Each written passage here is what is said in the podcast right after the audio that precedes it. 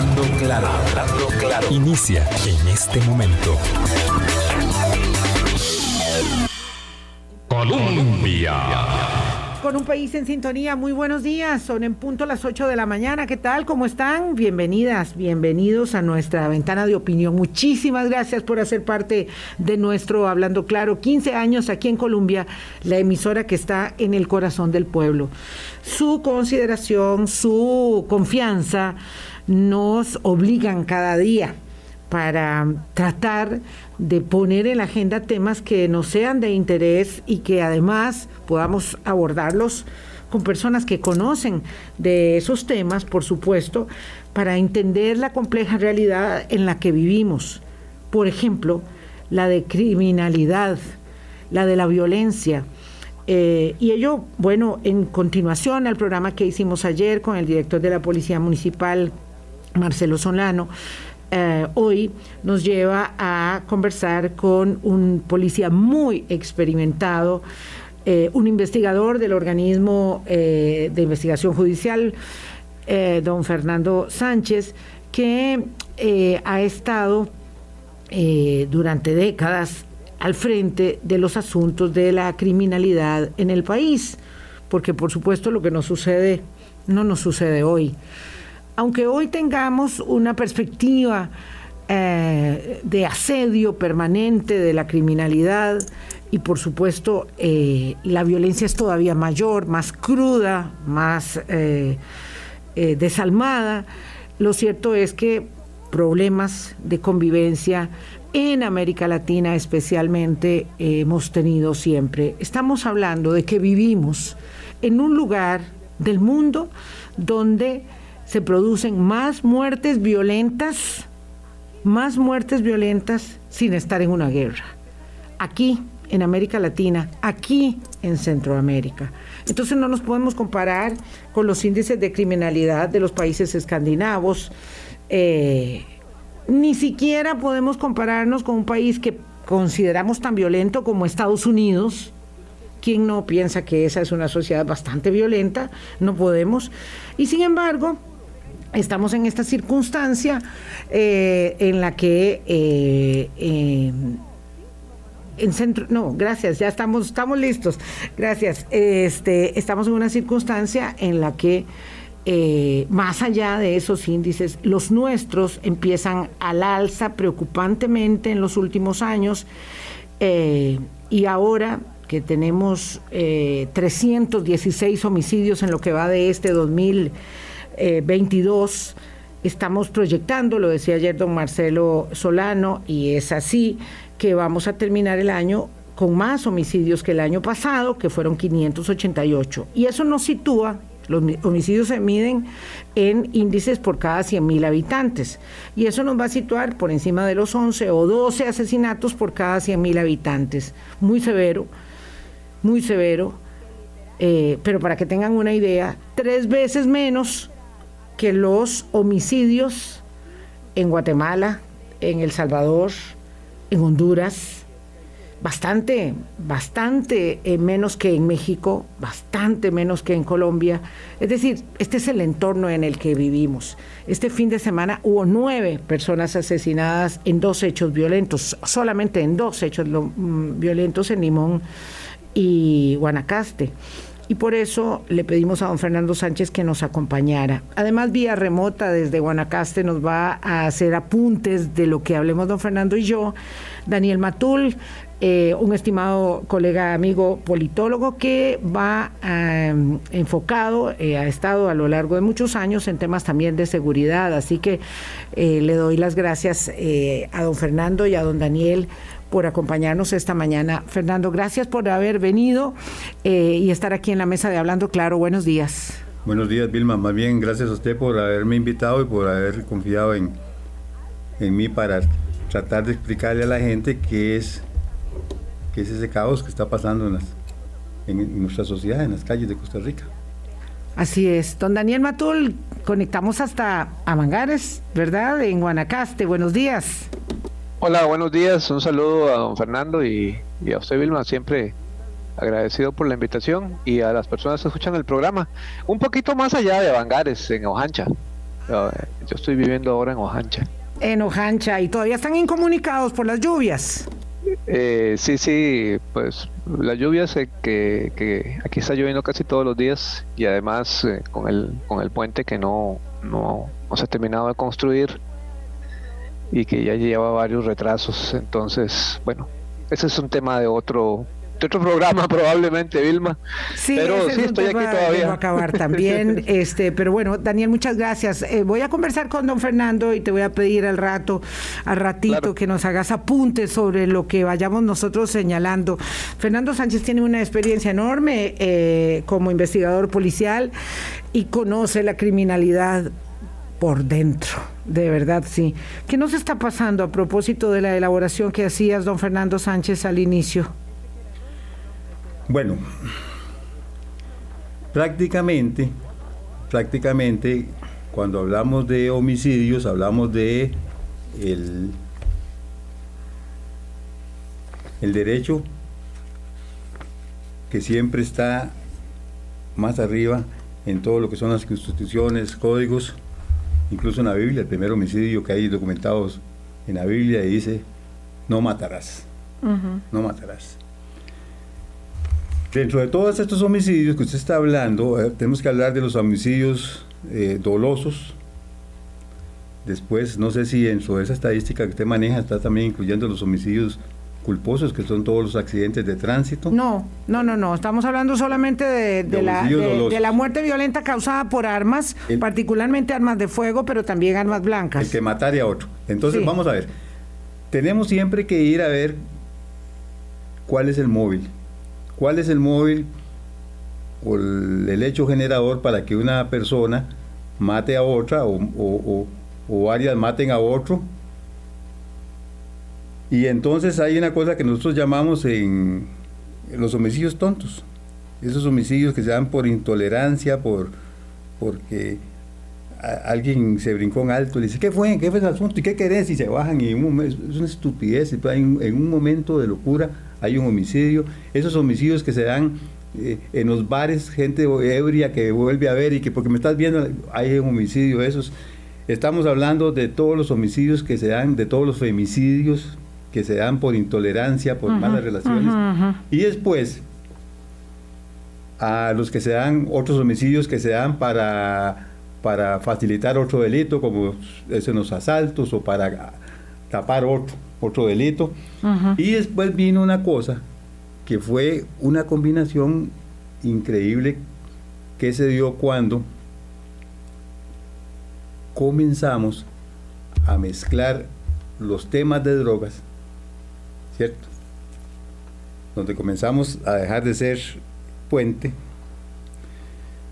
comenzamos a almacenar. Puente de droga del sur al norte. Sí, comenzamos a almacenar, comenzamos a traficar alguien que debe estar allá, probablemente en el puro infierno, inventó el crack, que desde la primera piedra es una adicción terrible. El tema de la marihuana, eso siempre ha habido consumidores sociales, etcétera, etcétera. Pero cuando, cuando ven, cuando comenzamos a, meternos en el negocio de la cocaína, nos metimos con el negocio del crack. Y ya comenzamos, eh, dejamos de ser peones y nos convertimos en administradores. Nos convertimos en invertimos en drogas y entonces vienen lo que llaman los famosos ajustes de cuentas. Hay una cosa que la gente está confundida. La gente dice, el que se mete en drogas nunca puede salir. Eso es mentira. Eso es mentira. Si hay algo que se aprecia entre los traficantes de drogas es la integridad y la honradez. Si usted trabaja para una, para una organización criminal de tráfico de drogas y siempre da las cuentas, a usted nunca se le pierde nada. Usted siempre responde, no pasa nada. En un momento usted dice, ya me retiro y sale y se va y no pasa nada.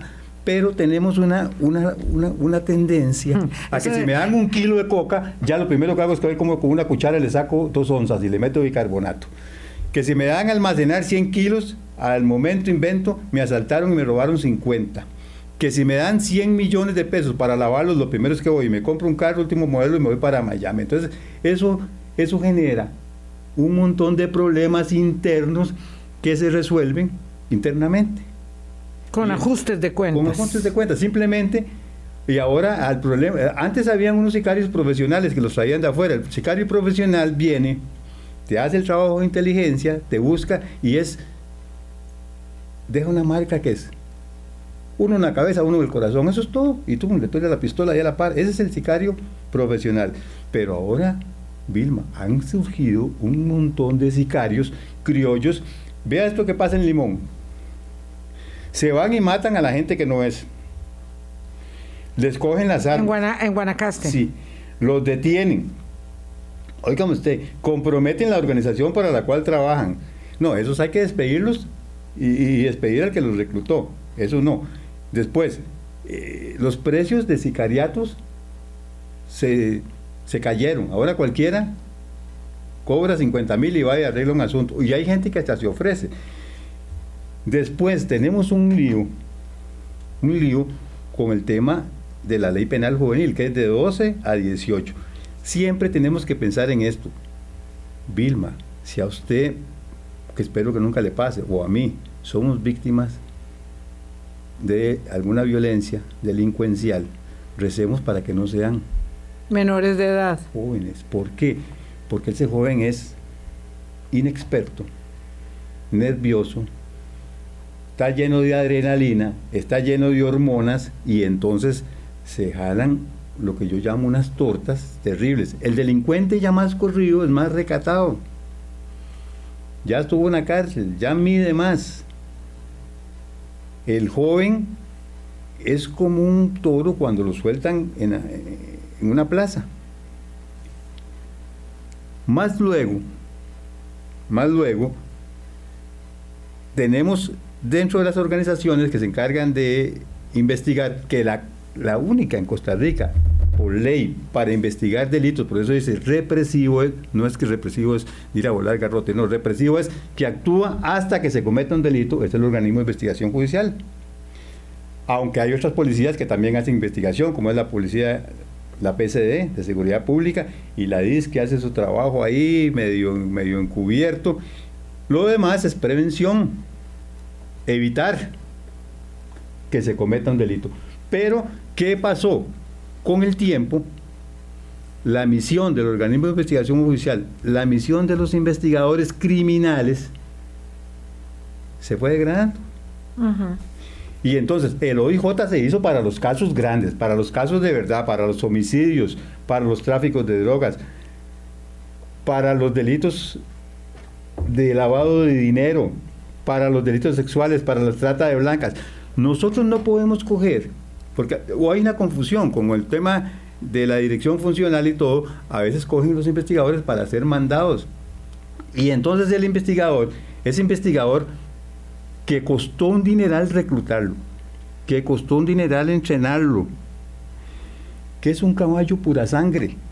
Lo ponen a jalar el carretón de la don leche. don, Fernando Sánchez, don Fernando Sánchez habla en términos que tal vez no para todo el mundo son, digamos, de uso común, ¿verdad? Este, como hablar de la ética del delincuente o del caballo pura sangre.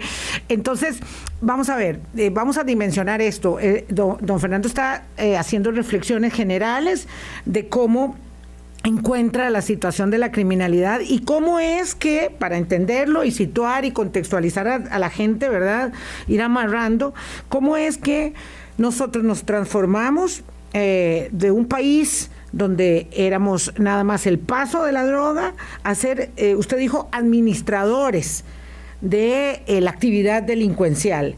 Obviamente se trata del trasiego de las drogas, y usted dice que el crack es la, desgracia acabada, eh, y por supuesto, bueno, el tema de la cocaína, las diferentes versiones de la marihuana, todo esto. Eh, y nos conformamos también en una organización, en organizaciones delictivas en el país. Ya no es entonces la situación del trasiego nada más, del tránsito, sino del negocio local, de dejarse un poco de la droga para poder este, negociarlo aquí y de los ajustes de cuenta que con ello llevan. Eh, no sé si, me, si, me, si, si, voy bien con el hilo y, y, digamos, concomitantemente, cómo va surgiendo el sicariato, ya no eh, contratado desde afuera, sino estructurado como eh, localmente con personas que, oigan, 50 mil colones no son 100 dólares, no son 100 dólares que cobran por matar a cualquier otro.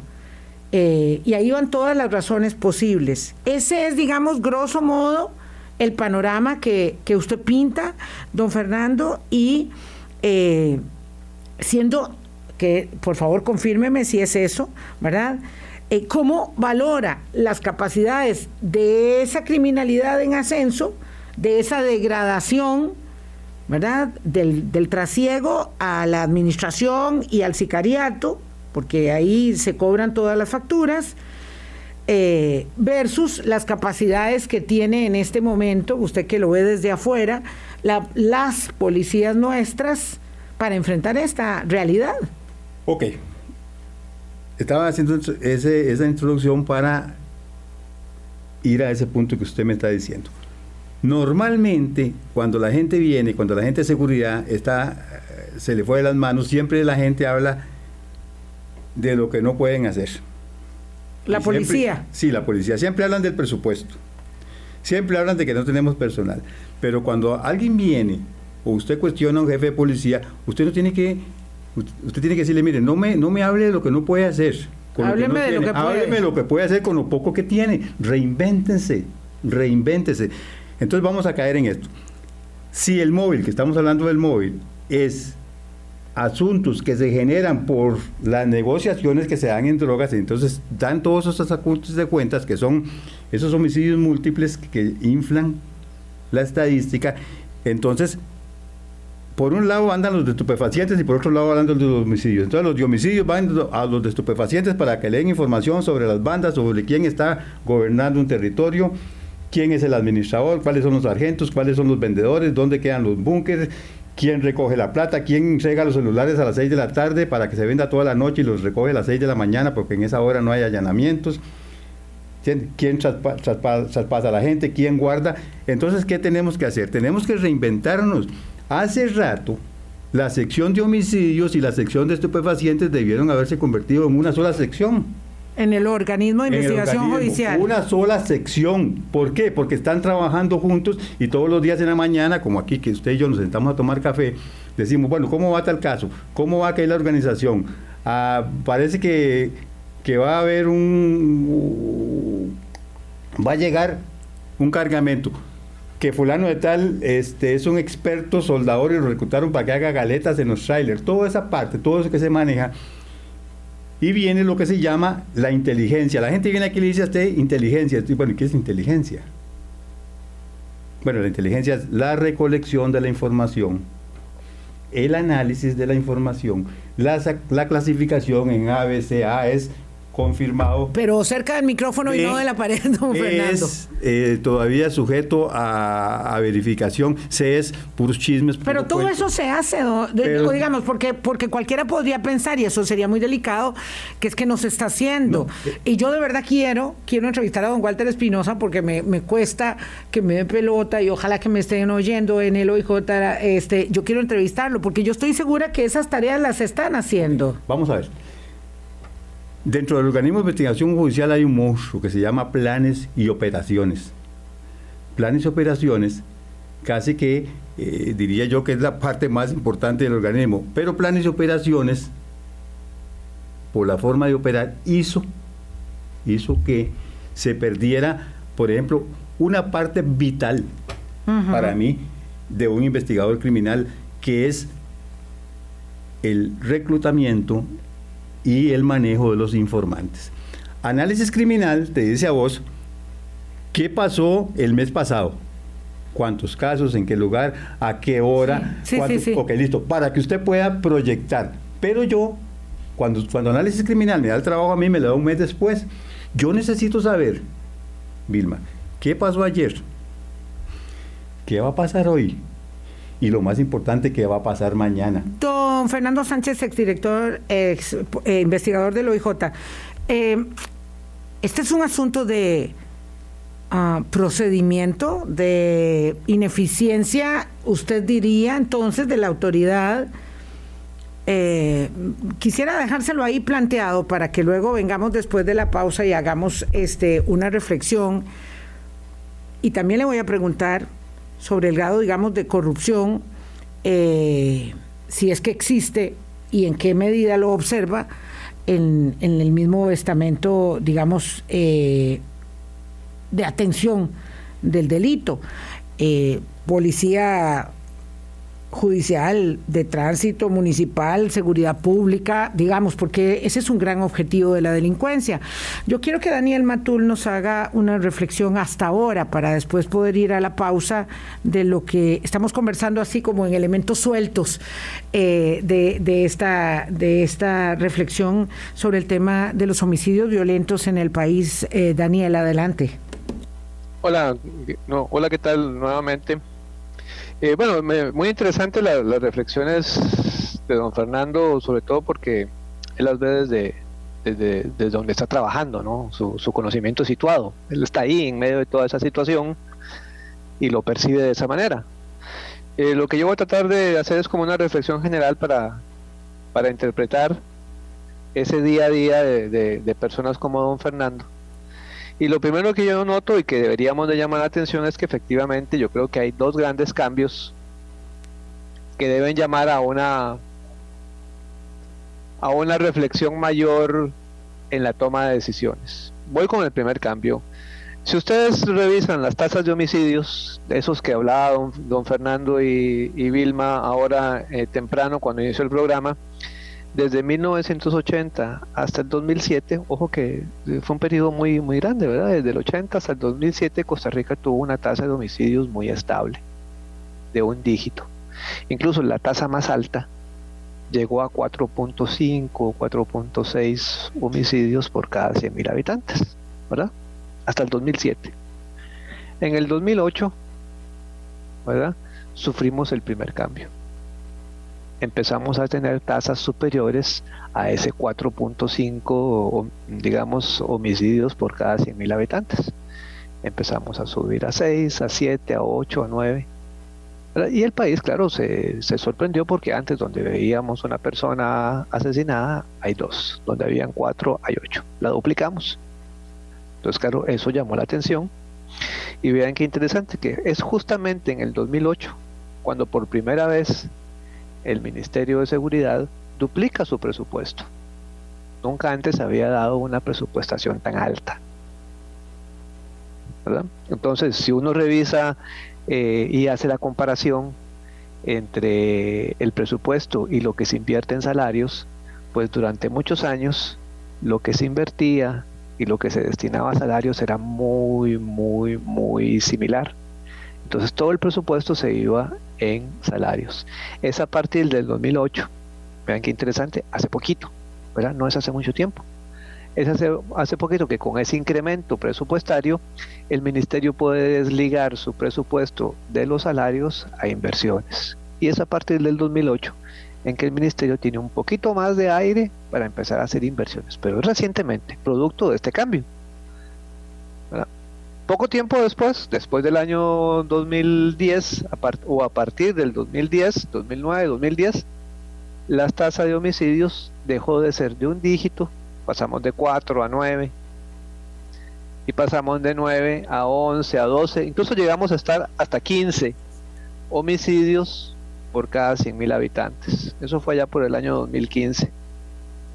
Ahora lo bajamos, estamos como en 11, Hemos logrado bajar, o sea, eso hay que reconocerlo, hemos logrado bajar la tasa de homicidios, pero sigue siendo alta. De acuerdo con la OMC, una tasa de mortalidad de cualquier cosa, COVID, influenza, diarrea o eh, muertes por eh, homicidios, digamos, por, crimen doloso eh, o homicidio doloso, cualquier tasa de mortalidad después con dos dígitos, con dos dígitos después de 10, digamos 10, 11, 12 hasta, ¿verdad? Eso ya es eh, epidemia, está considerado como una epidemia, ¿verdad? Por la cantidad de muertes que se produce. Entonces, Carlos, por supuesto, el país eso se, se asustó, ¿verdad? Y nosotros recibimos todo eso, digo nosotros y nosotras, la ciudadanía, ¿verdad? Recibe todo eso y entramos en este temor generalizado de, la calle, de salir, de dejar sola la casa, de pasar por lugares oscuros, ¿verdad? Todo lo que genera la, la, sensación de inseguridad, ¿verdad? Y entonces ahí vean que, que, eso fue acompañado otra vez, ¿verdad? En el 2011 el, el, presupuesto del Ministerio de Seguridad se vuelve a duplicar. Es decir, cerca, eh, en menos, en, cerca de 10 años, el Ministerio de Seguridad cuadruplicó su presupuesto. Y esta es la última reflexión que voy a hacer en este espacio. ¿verdad? Todo esto nos ha llevado, nos llevó, nosotros lo dijimos allá por el 2012, que el país ya había dejado de ser una bodega, que el país ya no era una bodega, que el país no es un puente donde pasa la droga y se quedan dos días y se va, que el país no era una autopista, sino que el país, y yo creo que en general Centroamérica, dejaron de ser bodega, puente, lugar de tránsito y se han convertido en algo muy interesante y muy dinámico. Yo lo puse en esta imagen, una estación de servicio, una bomba. Cuando uno llega a una bomba a, recibir el principal producto que se vende en una bomba, que es la gasolina o el diésel, ¿verdad? Eh, uno llega por ese servicio y paga por ese, digamos, ese bien. Pero tiene otras actividades que se le van pegando ahí. ¿Verdad? Eh, compra aceite, eh, entra a la tiendita que está enfrente y compra este, cualquier cosa, un café, unas galletas, una aspirina, un refresco, unos pañales, ¿verdad? Hay una serie de servicios conexos que se, que se están ahí en la bomba. Se acerca el señor y, le dice, le limpio los vidrios, le, le ¿Y es lo mismo que sucede con la droga? Es exactamente lo mismo. ¿verdad? El, el, negocio principal que es la droga tiene una serie de actividades conexas, eso que decía ahora don, don, Fernando. Una actividad conexa es el ajuste de cuentas. Que antes, ¿verdad? Que ese es el segundo cambio a lo que voy, ¿verdad? Antes creíamos que el, digamos el, crimen por ajuste de cuentas o la contratación de alguien para ajustar una cuenta era de personas extranjeras. Uy, ya nos dimos cuenta que no. Pero todo eso, la persona que, que, que ajusta cuentas, eso es una actividad conexa al principal negocio. La venta de armas, la corrupción que usted mencionaba ahora, porque los grandes no son los que hacen las llamadas a jueces, a oficiales, a, funcionarios o a funcionarias. Ese es otro negocio completamente aparte. Pero entonces lo que yo pienso que hay que, que usted lo decía, hay que repensar, así como repensamos en el 2008, cuando pasamos de dos dígitos, de, un dígito de 4.4 a 9 y de 9 a, a dos dígitos, repensamos cómo deberíamos abordar el, el, tema de los homicidios y de la violencia en el país, pienso que ahora hay que volver a hacer lo mismo. Gracias, Daniel. eso es, creo. Gracias, Daniel Matul, especialista en seguridad. Permítame ir a una pausa, son las 8.28 y volvemos aquí a la mesa de Hablando Claro con Fernando Sánchez. Ya tenemos más o menos el panorama de lo que sucede y hay dos asuntos ahí, ¿verdad? Cómo o tal vez un asunto central, porque pues el tema es muy vasto, cómo repensar el manejo de la seguridad, la recuperación de los espacios eh, con lo que tenemos, como dice don Fernando Sánchez, con lo que tenemos, no con lo que quisiéramos tener eh, para eh, ser una sociedad más segura en un barrio tan complicado, repito, de aquí no nos vamos a ir a ninguna parte, no nos podemos pasar.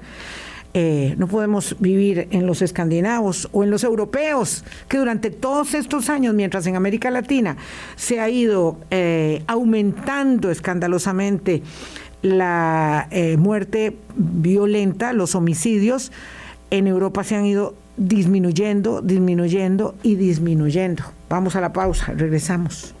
Colombia. Sintonía 8.31 de la mañana. Gracias por hacer parte de nuestro Hablando Claro. Fernando Sánchez, ex investigador del OIJ, y Daniel Matul, que está en la línea telefónica vía remota desde Ojancha, eh, especialista en seguridad. Vamos a ver, tomemos el hilo de donde terminamos antes de la pausa, don Fernando Sánchez. ¿Cómo repensamos el abordaje de la criminalidad con los recursos que tenemos hoy en día? Porque vamos sintiendo que esto nos va superando. No es nuevo, ya sabíamos que iba a ser así, ya sabíamos que el siglo XXI era el siglo de la violencia extrema en América Latina, eh, asociado a muchos otros problemas, la salud mental, las migraciones, en fin, hay un montón de eh, eh, derroteros establecidos para este siglo desafiante. ¿Cómo repensamos la seguridad, don Fernando Sánchez? Ok, primero tenemos que dejar de comprometernos y más bien involucrarnos. Tenemos que dejar de tener cotos de casa. Policía Municipal tiene patrulleros, tiene unidad canina, tiene policletos, tiene un, grupo de élite, ve un montón de áreas. PSE tiene todo, para mí PSE, para mí es la mejor policía que hay. Este policía de control de drogas. Policía de control de drogas. Por otro lado está guardacostas, por otro lado está vigilancia aérea, por otro lado está la Guardia Civil y entonces, si cogiéramos todos esos recursos, si pudiéramos unificar todos esos recursos, no decir, es que me comprometo que mañana llamo al ministro. No, señores, vengamos y hagamos, cojamos todas las policías, todas las policías, unamos los recursos que son escasos y los ponemos en un en función de una sola misión. Sí, no podemos pensar que las cosas van a ser distintas si seguimos haciendo lo mismo y después de los asesinatos sale la foto. Ok, sale la foto. Y Limón, apenas hay un problema Limón, todos los policías van para Limón, van y controlan dos semanas. Y después se, se el asunto y se vuelven a venir. Y los, delincuentes simplemente... Décadas, décadas viendo eso. Bueno, desde 1978 que yo comencé en el OIJ, eh, estaba el problema de Limón. Limón, Limón tiene que atenderse no desde, no desde el punto de vista policial, lógicamente que no se puede descuidar. Limón es un asunto especial de desintegración familiar, de desempleo, de conflictos que ha tenido añales y añales y añales. Nada más te voy, te voy a poner un ejemplo.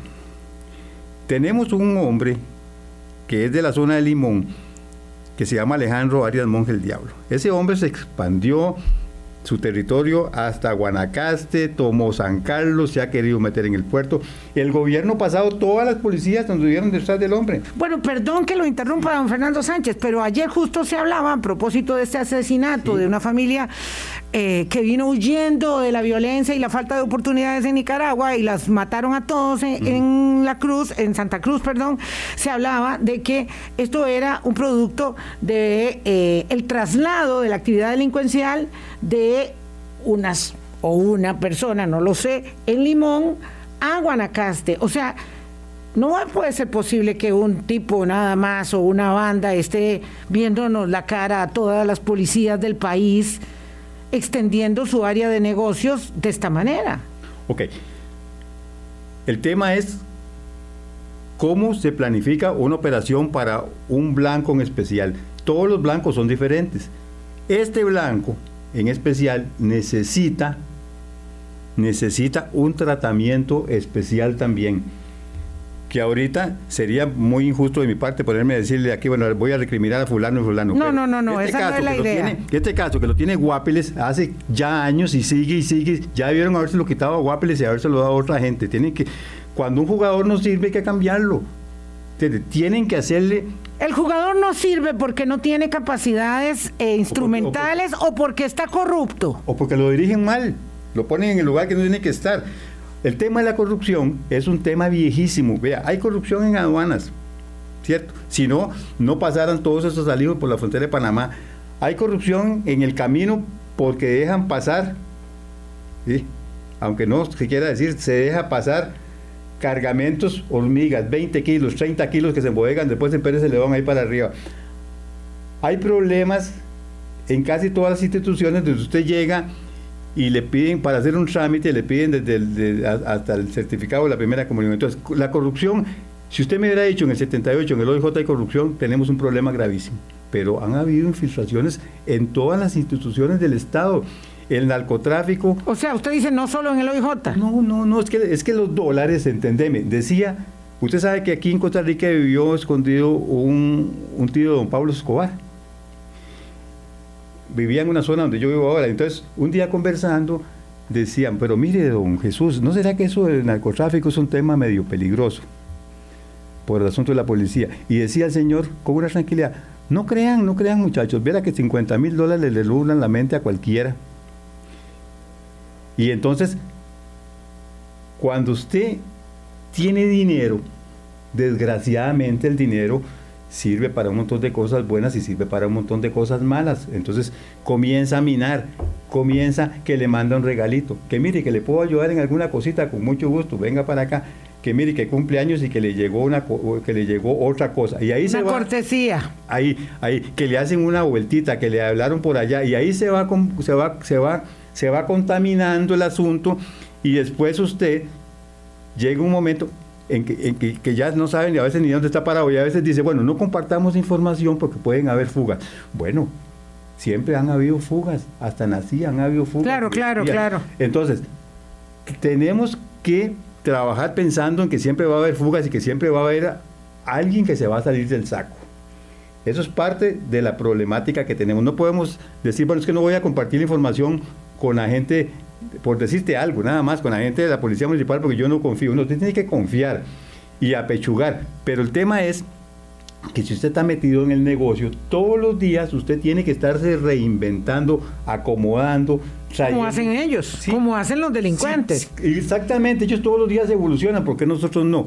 Si usted me dice, bueno, tenemos tantas cámaras en la Policía Municipal, ¿cierto? Y que pasamos, tenemos 3.000 indigentes, que pasamos 600 videos, entonces, usted tiene un operador viendo el monitor y usted tiene que decirle, bueno, por favor, apague el celular. Primero le cambio el horario de 8 horas solo a 6 horas. Con uno solo, con un solo movimiento que usted vea, con una sola vida que se salve, valió todo el año. No podemos decir después de que apareció el muerto, ah, sí, es que tenía tantas pasadas, 92 pasadas. Agarremos esas 92 pasadas y revisemos. Los informes estaban mal hechos la cadena de custodia no estaba bien. No es posible que en 92 casos no peguemos uno. Eso es como coger una ametralladora, gastar todos los tiros y no pegamos ni una mosca. Claro, pero cuando estas cosas suceden, se dice, ah, no, la culpa es de los tribunales. Siempre estamos tratando de echarle la culpa a otro. A otro. Eso no es así. A otro. Si yo no puedo con mi trabajo, porque no tengo personal, porque no me ayuda, porque el otro, porque me siento mal, renuncie y va, deje a otro. Es que es un tema de involucrarse de involucrarse. Y todos los días... No de comprometerse, sino de involucrarse. Me gustó mucho eso. Un día me, enseñaron en un entrenamiento del FBI, decía el, instructor, ¿qué desayunan hoy en la mañana? Huevos con tocino. Ok. ¿Quién puso el huevo? La gallina. La gallina puso el huevo y se fue, se comprometió. El cerdo tuvo que morir para que hubiera tocino. Entonces hay que involucrarse, hay que morir por la causa. Y entonces Servidor público. Servidor público significa que usted y yo pagamos ese salario. Somos los patronos. Yo quiero que me den un servicio. A mí no me pueden obligar a que yo recupere los espacios públicos. ¿Por qué? A mí no me pueden obligar a decir no camine por ahí porque lo van a saltar. Y entonces, ¿para qué pagamos tantos impuestos? ¿Para qué esta seguridad pública? Nosotros no podemos gozar, por ejemplo, de un de un bienestar económico si no lo podemos disfrutar porque no podemos salir de la casa. Eso es un, eso, me están robando, yo estoy pagando los impuestos y seguridad pública, por culpa de no sé quién, me matan una hija, dos que tengo trabajando en San José, yo les tengo que decir al gobierno, señor, usted me está robando. Sí, nos están robando la paz, la tranquilidad, digamos. Están robando el dinero también. Porque claro, y el problema de esto, Daniel Matul, que comenta Fernando Sánchez, es muy crudo, pero eh, em, resulta, deviene en que la gente dice, ¿para qué? Lo voy a decir así tan crudo, ¿para qué la democracia si no me da resultados? Y entonces el descrédito viene, entonces el apuntalamiento.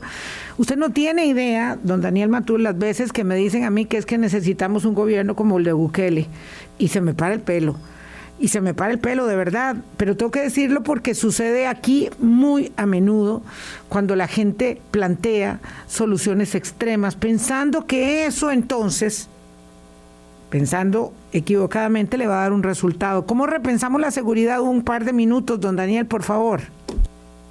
Eh, bueno, hay una frase muy interesante que dice que la vida o, cualquier situación se vuelve una tragedia cuando las personas no ven una salida.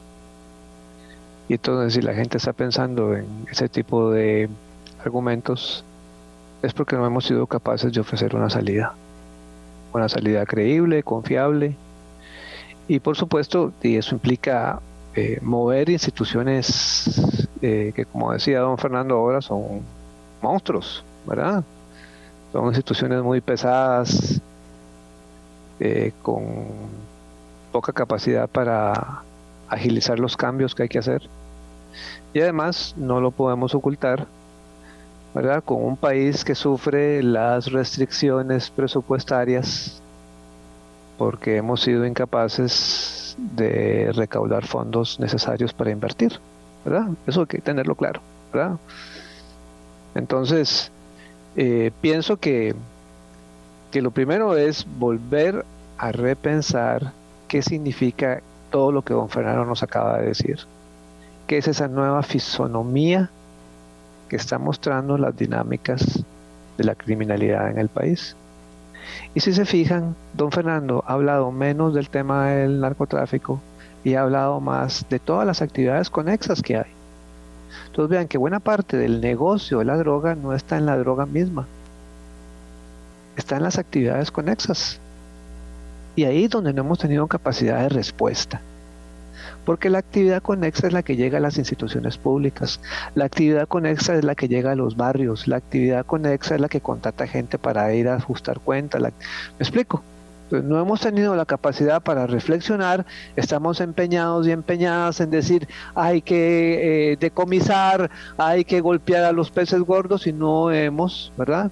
Usando el lenguaje popular, eh, no hemos logrado visualizar que deberíamos de cambiar la estrategia para abordar las actividades conexas, esas que realmente están afectando a la comunidad, a las gentes y por eso la gente dice, como no veo una salida, pues creo que todo esto es una tragedia. Gracias, vamos a hacer una pausa. Son las 8.44 minutos de la mañana. Daniel Matul es especialista en seguridad, nos hablaba desde Guanacaste y aquí Fernando Sánchez. Claro que uno se queda con el sinsabor de que no llega a una, a una conclusión, pero estas reflexiones acaso aspiren al menos a, permitirnos entender la naturaleza de nuestra situación eh, y cómo es que debemos repensar esta, este abordaje eh, para hacer algo diferente que nos haga recuperar un poco la tranquilidad eh, respecto de cómo nos desenvolvemos en el espacio público por el que, como dice Fernando Sánchez, eh, o para el que eh, pagamos nuestros, nuestros impuestos y tenemos esta necesidad de demandar, de demandar seguridad para nosotros y para nuestros hijos y nuestros nietos. Ya venimos. Colombia. Con un país en sintonía 848 nos quedan solo seis minutos. Ah, ¿Podríamos, mm, no sé, si esto es muy ilusorio, Fernando Sánchez, terminar con alguna elaboración un poco más optimista.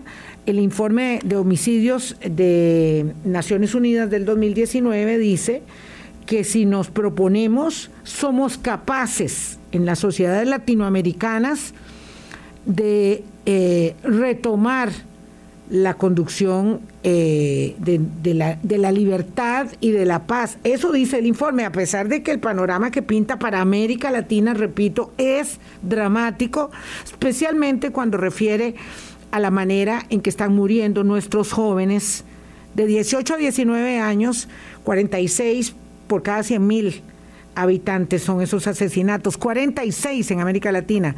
Y si lo vemos de, de 18 a 35 años, es 64 por 100 mil. Es decir, son, son muchísimos los asesinatos de la gente más joven, eh, tanto eh, como víctimas inocentes, como también como víctimas de la propia actividad esta conexa de la que ustedes han hablado. Entonces, ¿es posible realmente ver esto eh, como una batalla que vamos a ganar? Yo siempre veo el vaso medio lleno, siempre soy optimista. Nadie habla de todos los muertos por el uso y el abuso de las drogas. Esos, todos esos, todos esos jóvenes esa generación que estamos perdiendo, que abandonan el hogar, la educación, el trabajo, el aseo personal, todas esas partes. Pero sí podemos rescatarlos, sí tenemos, y no solo podemos, tenemos que intentarlo. Tenemos la obligación. Tenemos que intentarlo y tenemos que dar todo, porque por uno, por, te, te digo, Vilma, con uno que se logre recuperar, que dicen, es que ese adicto ya no tiene recuperación, mentira, todos los adictos tienen recuperación, todos, pero hay que intentarlo. Si el Estado ve el tema de estadística solo desde la perspectiva de la seguridad, el Estado anda totalmente perdido. La seguridad, este tema de seguridad y homicidios es como cuando usted tiene un cáncer y está surcurando. Eso es lo que se ve nada más. Pero si usted abre eso por dentro, hay un problemón terrible. Hay que extirpar.